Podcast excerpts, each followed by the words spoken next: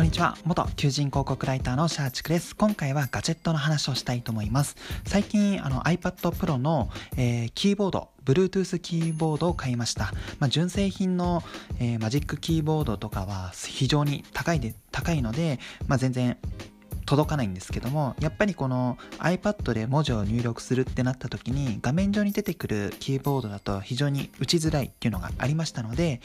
えー、Amazon で、まあ、安く6000円ぐらいですかね JTT オンラインっていうメーカーなんでしょうか、まあ、そこのブーキーポケットというキーボードを買いました。で、えっ、ー、と、まあ、これなんで買ったかっていうと、私が最近見ている、えー、ガジェット系 YouTuber の堀口さん、モノグラフの堀口さんっていう方が、まあ、紹介していた、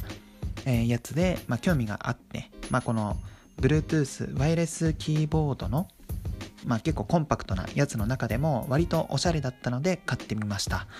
で、えー、まあ、結構このガジェット系っていうのは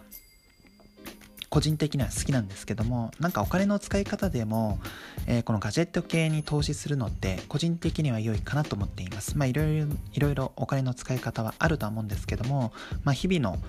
えー、作業を効率化させるアイテムだったらそこにお金を惜しんでしまって効率性を落とすよりかはまあお金を払って効率性を上げてみるっていうのもまあ